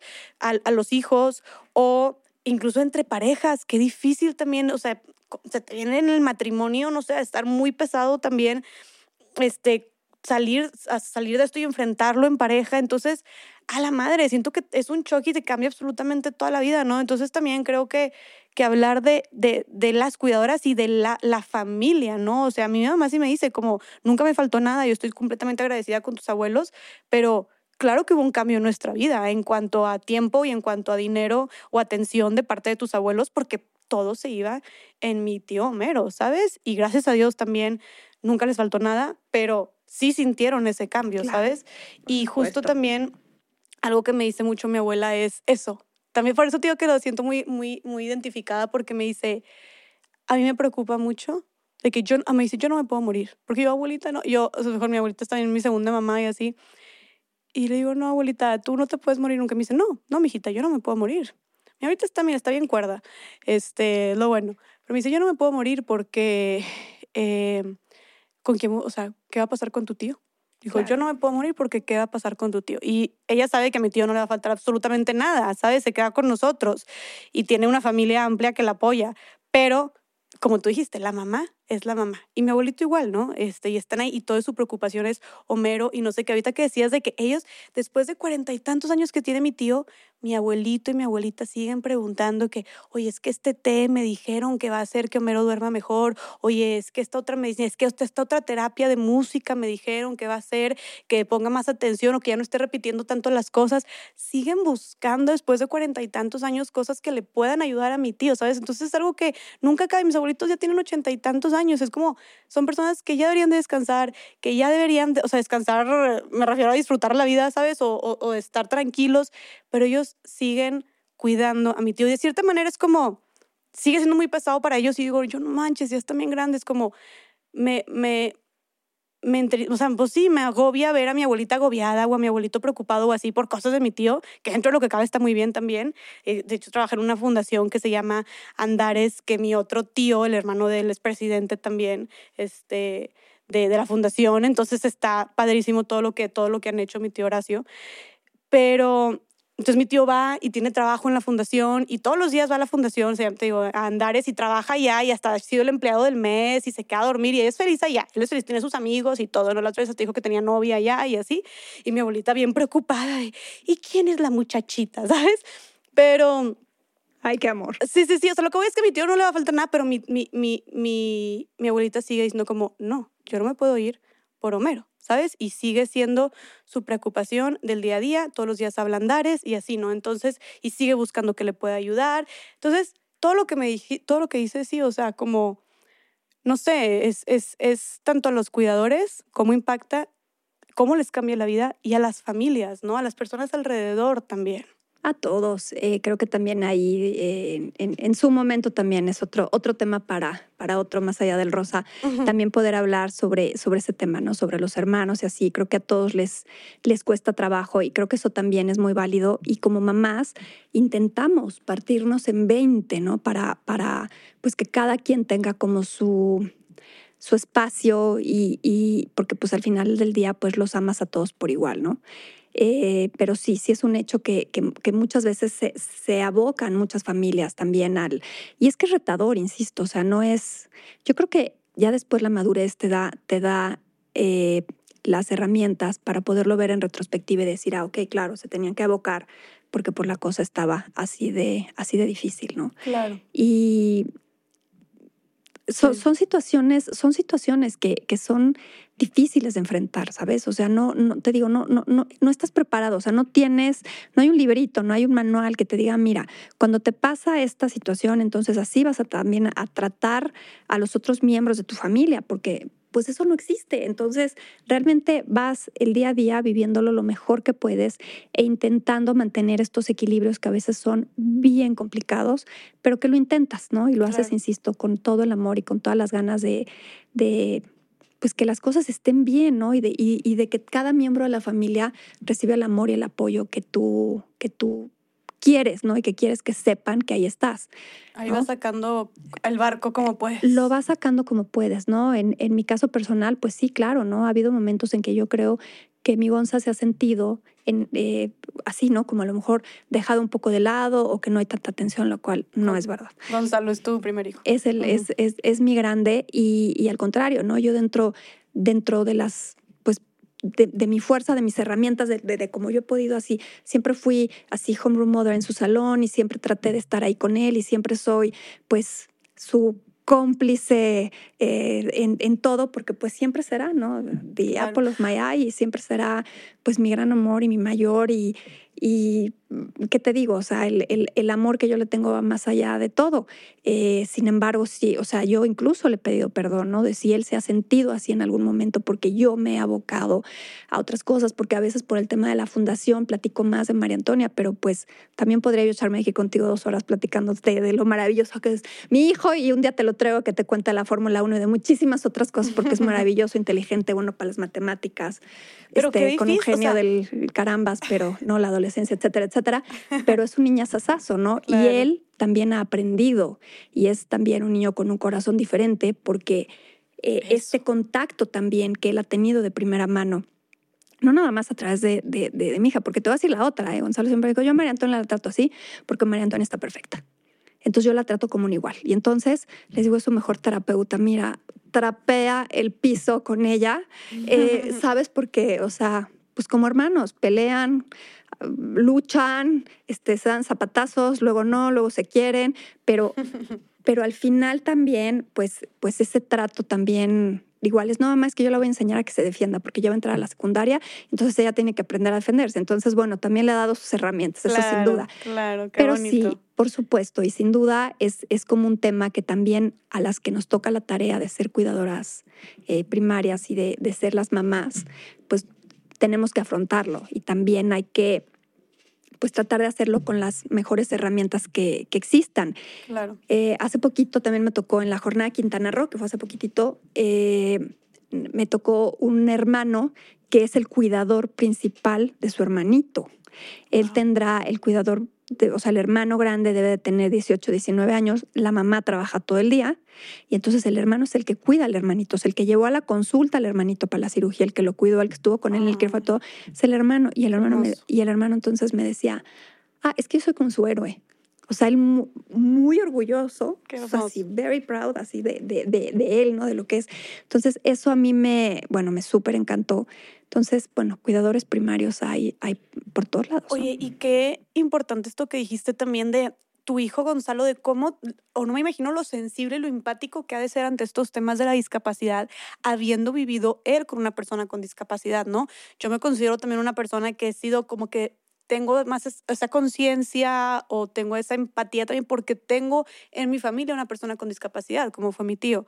Pero, ¿qué le dirías tú o qué consejo le darías a las mujeres hombres también, porque aquí mamás y papás ambos educan y deben de cuidar por igual, que tienen hijos que, que son hijos que no tienen discapacidad, que no son hijos que no nacieron con ninguna discapacidad, pero que eventualmente se van a topar con personas con discapacidad. O sea, para que justo tengan esta empatía, para que tengan esta consideración, para que tengan este respeto.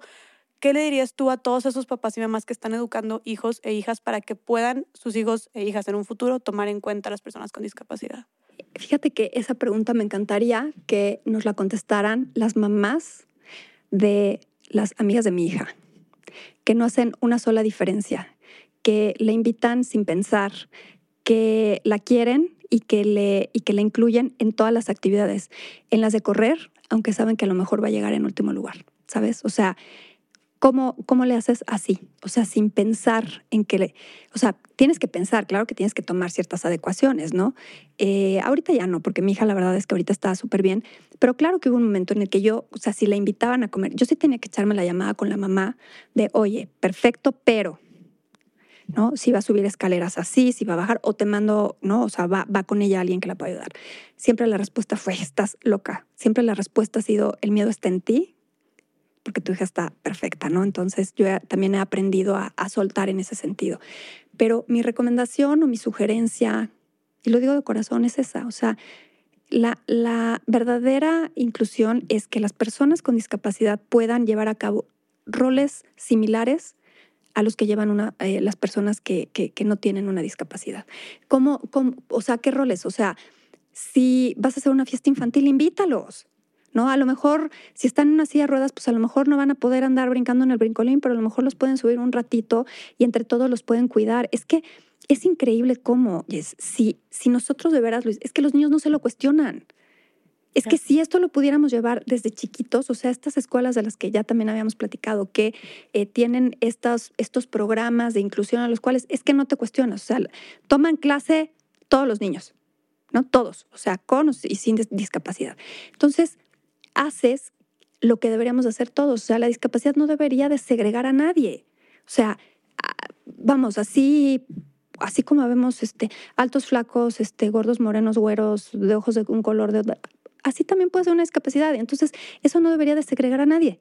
Debería claro. simplemente de ser una condición en la cual sí, voy a tener que tener ciertas adecuaciones, pero hasta ahí, o sea, hasta ahí, pues, eh, porque finalmente también todas las personas con discapacidad tienen los mismos derechos y deben tener las mismas prerrogativas que cualquier otro ciudadano, ¿no? Ya, o sea, hablando en términos de la Constitución, pero en términos más aterrizados, en términos, por ejemplo, de una escuela, pues es que va, va, un poco más allá de las rampas o más allá de la accesibilidad al baño, va más allá claro. de si, si la escuela te provee de una sombra o si tú tienes que llevar una sombra, o sea, va un poco más allá.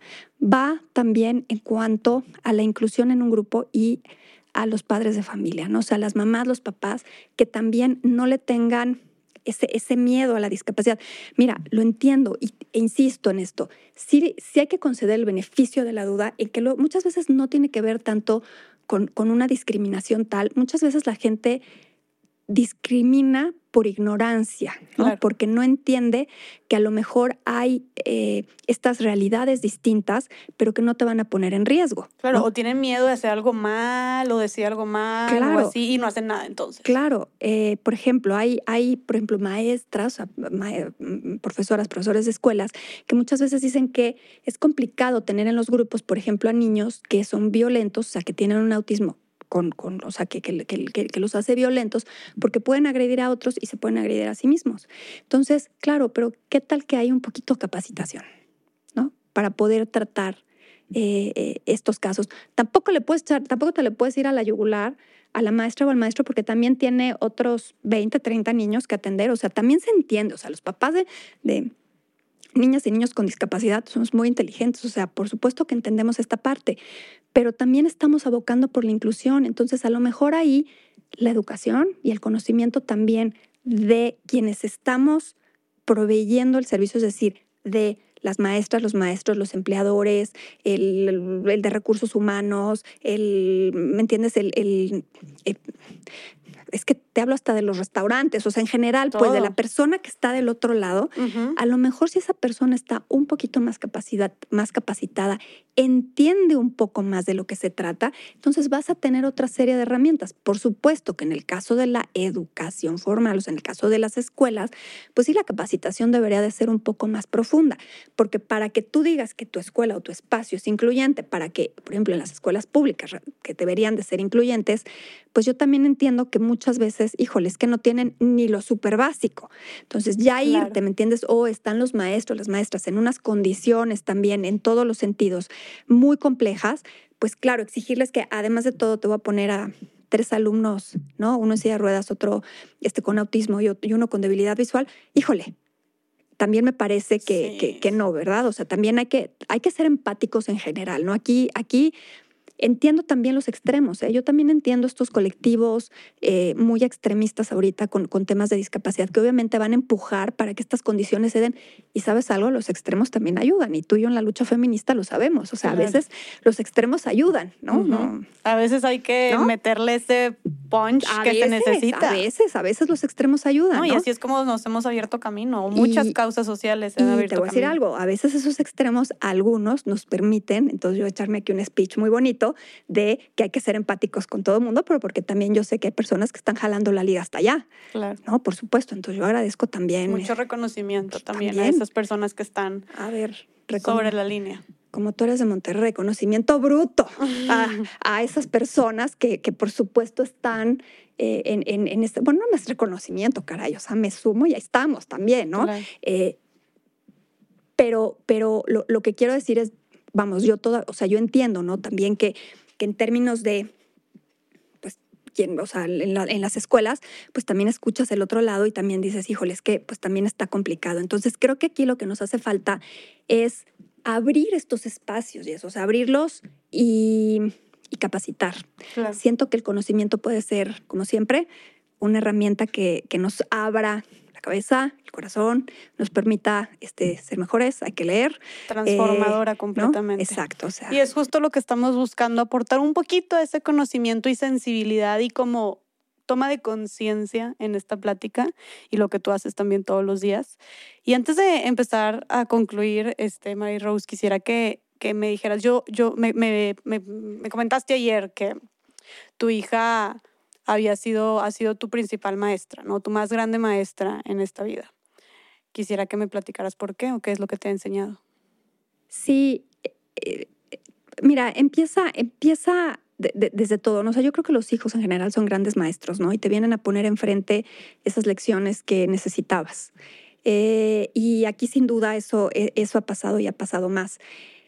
Eh, mi María Antonia eh, no nada más físicamente está muy bien, o sea, es una guerrera en todos los sentidos de la palabra, pero además tiene un espíritu dulce, porque es muy dulce, es muy, muy, linda, muy amorosa, siempre tiene esa, eh, o sea, su corta edad siempre tiene esa sabiduría y esa palabra que darle, no nada más hacia, o sea, ve, ve, logra ver más allá, logra, logra tener esta sensibilidad mucho más desarrollada de lo que son las necesidades de sus pares, ¿no? De sus, de, de, de, sus pares, o sea, está al pendiente de eso, pero, pero además, yo creo que una de las lecciones más importantes es, es esta parte de la resiliencia, pero de la resiliencia desde él, cuando me caigo, me levanto y me levanto con buena actitud.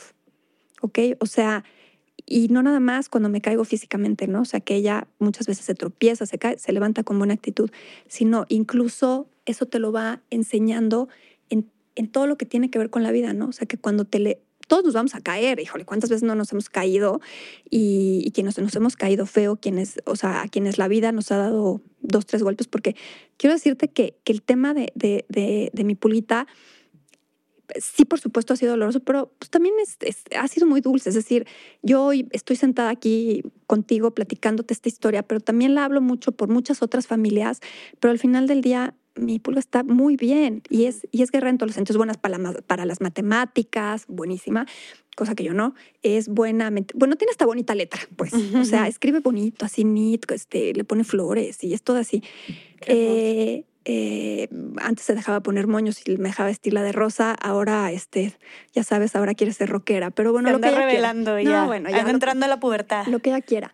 Pero creo que, que lo más importante, es este tema de de ver la vida con mucho amor y con mucha alegría, eh, entendiendo que lo que te pasa, pues ya te pasó y no, no tienes, eh, o sea, ¿para qué, ¿para qué estás nada más en eso que ya te pasó?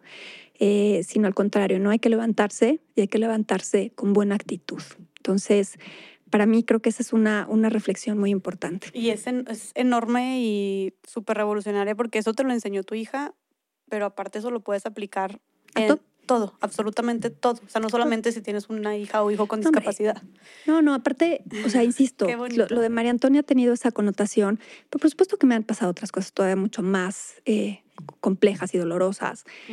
Y, y, finalmente aprendes esa lección, ¿no? O sea, traes ya esa parte de, ok, o sea, de este, de, de este golpecito que, que ya me tenía la vida reservado, pues también voy a salir, ¿no? Y voy a salir y voy a salir con buena actitud. Me encanta, de verdad que qué bonito. Muchas gracias por compartir todo esto.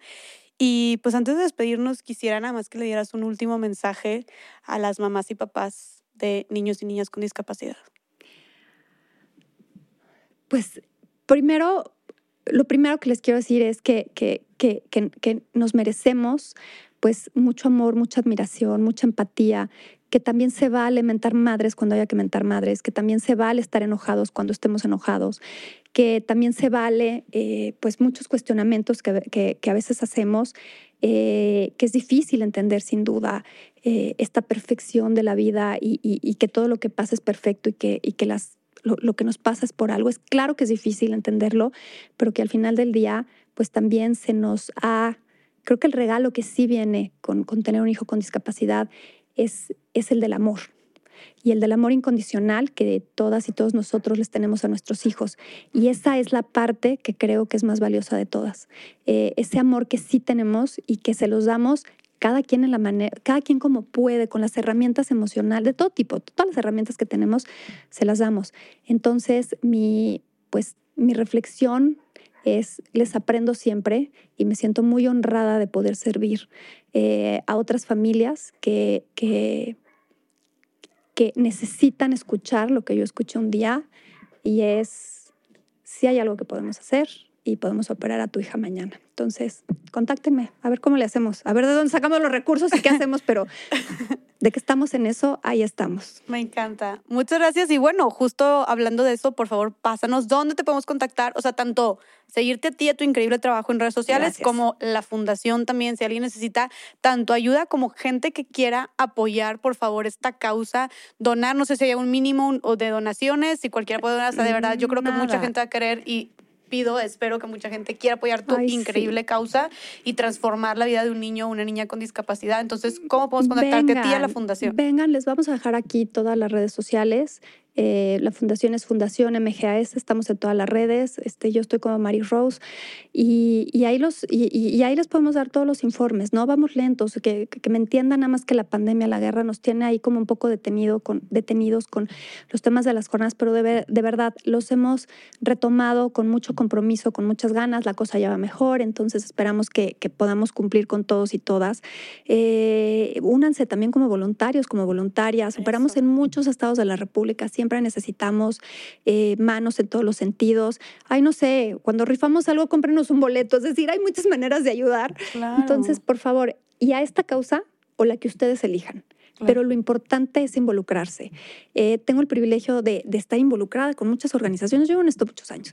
Entonces, eh, o sea, más allá de, de, mi propia fundación, participo con muchas otras fundaciones. Entonces, a esta o a la que ustedes quieran. O sea, en lugar de andar de quejones, de ay, qué mala la vida, de verdad, en la que quieran, como quieran, involúcrense, porque esa es la parte incluso de darle la vuelta a la tragedia propia y te ayuda a poner en perspectiva si eso que tú crees que hoy te duele, pues es tan tan o no es tan muy muy, ¿no? Entonces te ayuda, entonces involúcrate, involúcrate. Hay, hay muchísimo en donde involucrarse, involúcrate. y le da sentido, le da sentido a tu vida, como dijiste tú, o sea, es creo que servir, ayudar de alguna manera, en la que sea, en cualquier causa que causas ahí miles, te da un sentido de vida muy cabrón. Es que viene, viene Yes, o sea, siempre les digo, a ver, ¿quieres ayudar? Es que de veras, desde un like ayudas, por supuesto, pero también ayudas mucho con tus acciones. Entonces, aquí ya les dijimos, ya dimos acciones puntuales, ya no hay que no sabía qué hacer, hay acciones puntuales, pero también puedes involucrarte perteneciendo a alguna organización, dando, donando tu tiempo, que es lo más valioso que todos tenemos.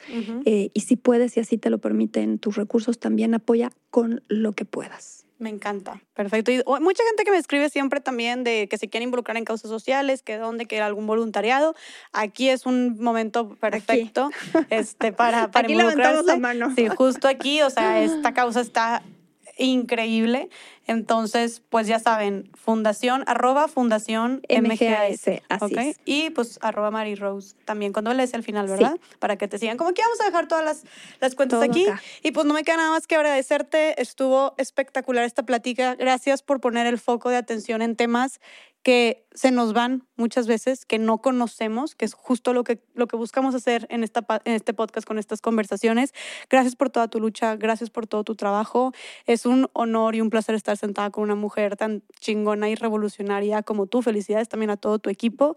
Y, y nada, sigamos hablando. Yo también me comprometo a seguir hablando de estos temas de los que muy poca gente habla, pero hace, tanto, o sea, hace falta tanto hablarlos para hacer conciencia, para informar y para despertar esa empatía que tanto se necesita, ¿no? Tu voz y tu empatía, es la tuya es súper poderosa. Entonces, que esa voz que tienes y esa capacidad de, de ser empática con las personas y ese pues ese activismo tuyo que viene desde el feminismo, pero que ahora lo estás permeando hacia muchas otras aristas, que sea siempre muy fuerte y que tengas siempre eh, el, foco bien puesto, porque yo creo que hoy tú no te das cuenta lo, poderosa que, que, puede ser eh, pues la energía que tú traes con todo esto que estás haciendo, porque aparte lo que hoy la juventud, tú eres muy joven y lo que hoy la juventud tiene que aportar, o sea, esta parte que nosotros ya, yo también soy muy joven, ¿eh? pero toda esta parte que nosotros eh, aprendimos diferente, o sea, este chip diferente que tenemos, pero que nos vamos aprendiendo, porque lo valioso de esto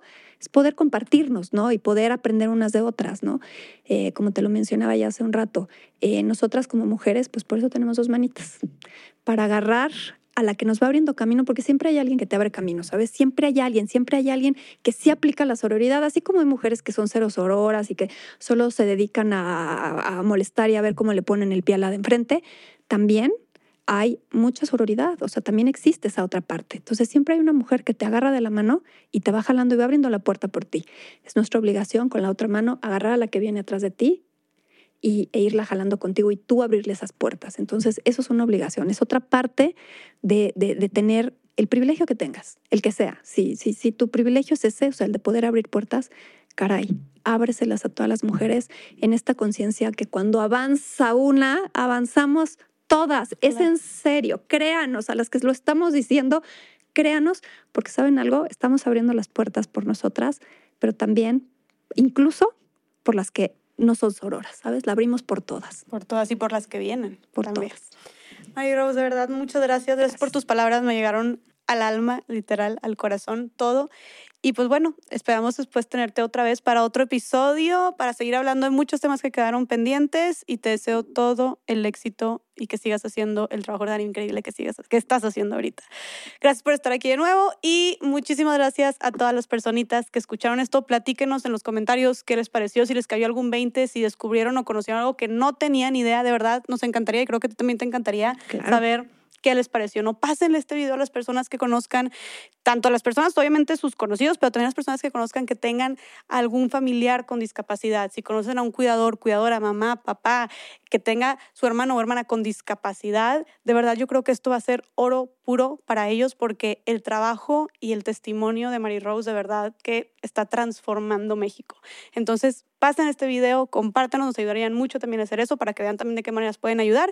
Y pues nada, nos vemos en el siguiente episodio de Más allá del Rosa. Chau, chau.